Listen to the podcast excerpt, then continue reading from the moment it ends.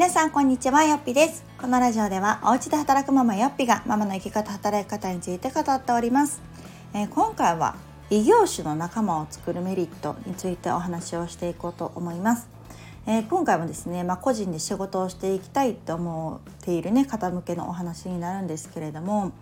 えー、皆さんはまあ、個人でね自分で仕事を何かしていこうと思った時に、まあ、周りにね同じような仕事をしてる方って、まあ、そんなになかなかいないんじゃないかなと思うんですね。特に個人でフリーとかでやっていくのであれば、えー、誰か私が目指す働き方をしてる人がいないかなと思ってパソコンを叩いたりね SNS を検索して同業種のすでに先を行っている先輩を見つける、まあ、要はロールモデルなんて言われますけれどもロールモデルとなるような人がいないかなって探す方もいらっしゃるんじゃないかなと思います。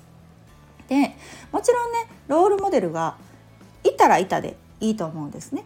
そうそれは目指すべき道がね分かりやすくですし私もこんななりたいなっていう具体的にこうイメージしやすい存在になるかなと思うんですけれども今回はねあえて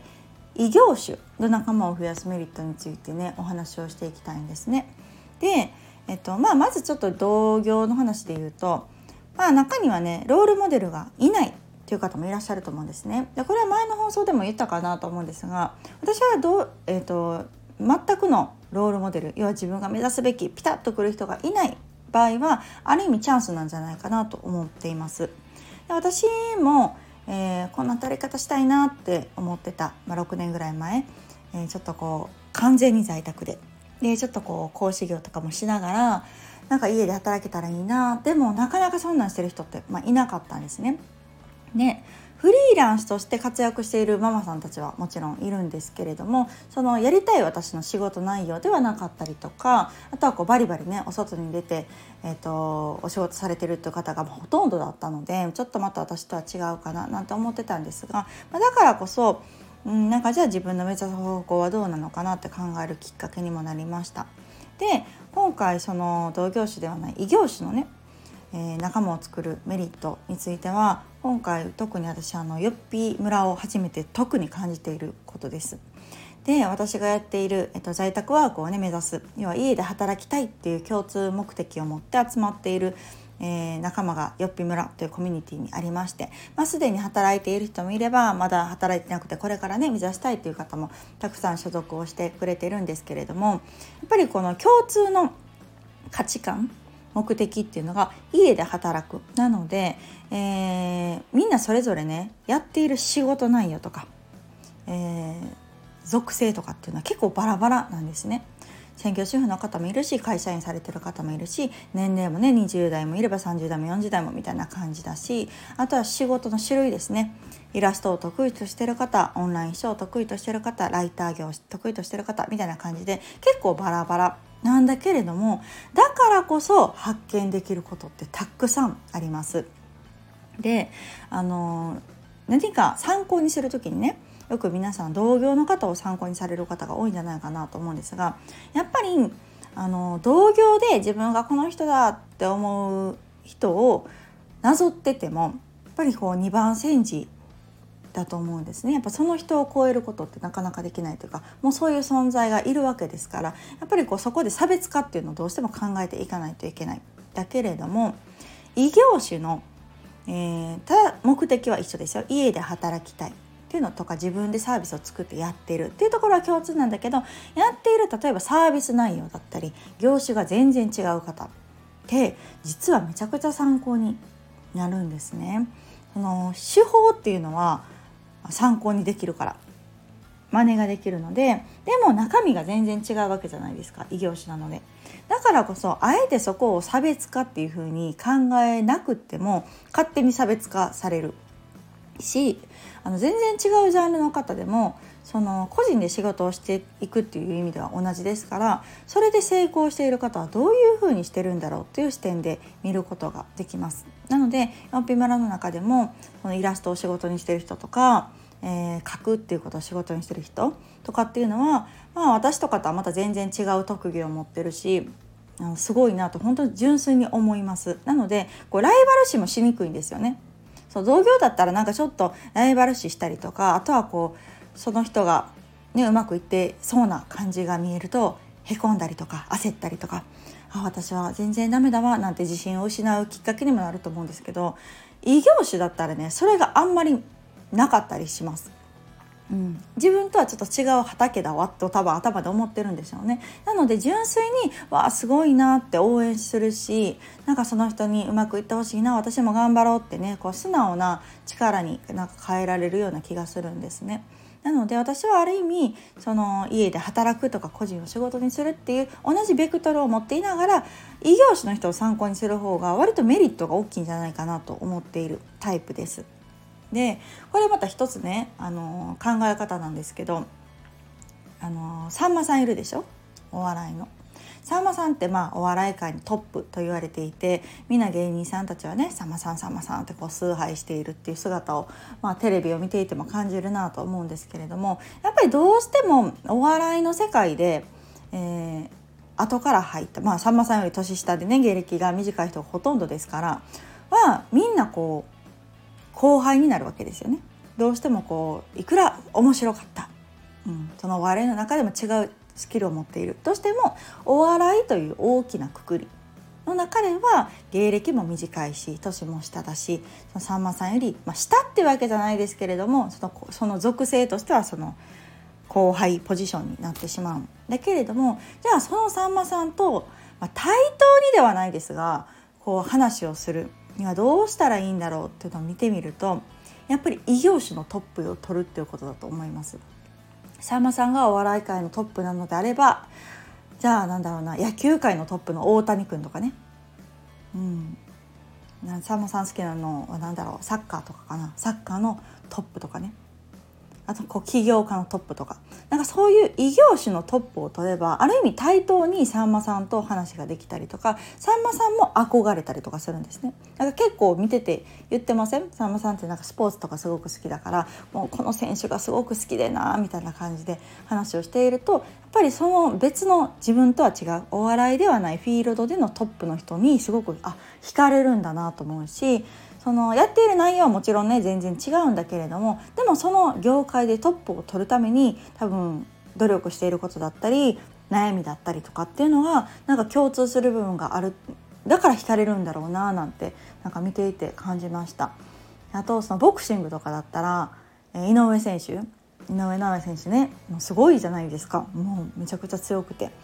であのダウンタウンのまっちゃんとかめちゃくちゃ井上君のこと好きなんですよね。でそれも同じ考え方でダウンタウンのまっちゃんもそのお笑い界でいうトップ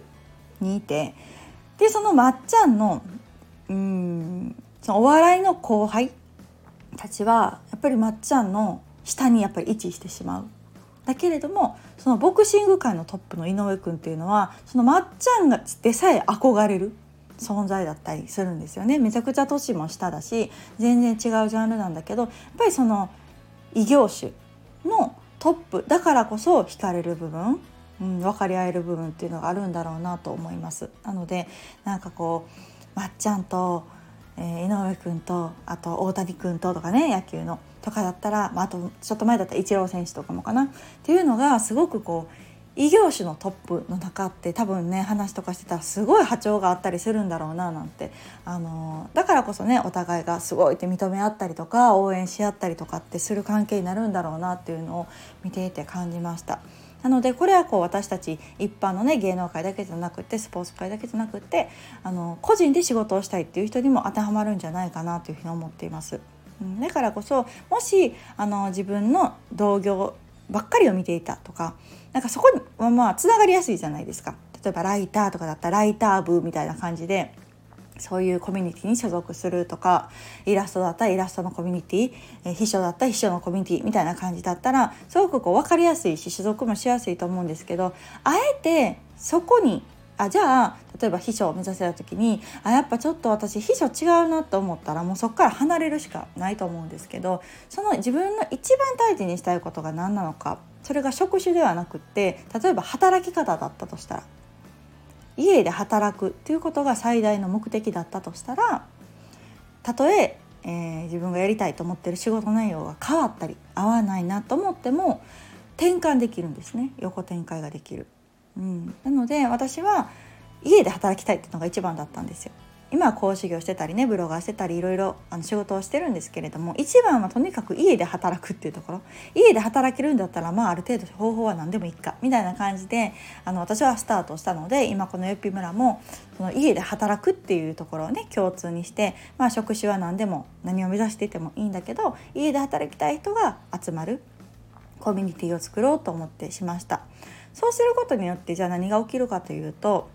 例えばとにかく家で働きたいんだけど別になんかこれっていうのは決まってないんだよなっていう人がこのコミュニティ内で例えばヒントをもらう。他の人の働き方を参考にする。あこんな仕事があるんだっていうふうに気づきがあったりします。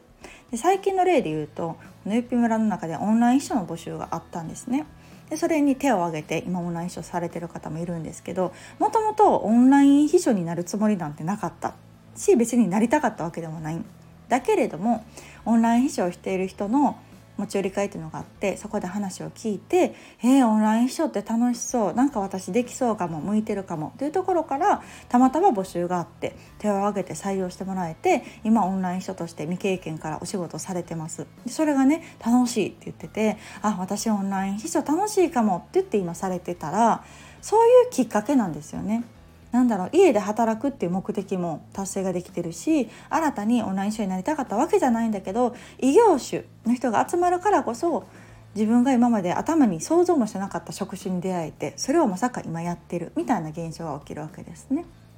なのでどうしても私はこのライターになりたいんだオンライン書になりたいんだみたいなのがあればねまたそれはそれを目指すんだったらまた話は変わってくるんですけどなんかそうじゃなくってやっぱり異業種の人とつながることによって自分が今まで本当にあの考えてもなかったことに出会える機会っていうのがすごく増えます。し異業種の魅力を知ることができるしやっぱりこう自分がうんなんだろうな本当に応援できる人をこうライバル視しすぎるとね無意識にこう心がすさんでくるというかちょっとこうへこんでね動けなくなる原因だったりするんですけど異業種の頑張ってる人を見ると本当素直にね自分のモチベーションが上がったりします。これはよく村をやっていて私自身もすごく感じるしみんなから刺激をもらうこともたくさんあってでなんか純粋にねやっぱり自分にないものをできてる人がいるってやっぱすごいなって尊敬するんですよね私は全くイラストとか描けないんですけど絵がね下手くそなんですけどそういうのをシャシャシャッと上手に描く人とかいるといやすごいなと思うしもっとこの人のこの才能とかもっと知ってほしいなって思ったりするんですよね。でこの人も頑張ってるから私もこのジャンルで頑張ろうって思ってもらえたりするきっかけなんじゃないかなと思ってます。なのであの最後まとめを言うともちろん同業種の人同ジャンルの人を参考にするのもいいんだけれどもやっぱり異業種の人とつながるっていう視点を持っておくともっともっと今の自分になかった視野が広がるし参考になるしもしかしたら今まではこうって思ってたね思い込みっていうのが外れたり新たな可能性選択肢っていうのに出会えたりするのでおすすめは異業種の自分が目指す働き方をしている人を見つけるのもすごくいい刺激になるんじゃないかなと思って今日はこんなお話をさせていただきました。えよっぴ村もねまもなく募集が始まりますのでご興味ある方はね是非一度ホームページ見てみてください。ではまた次回をお楽しみに。さようなら。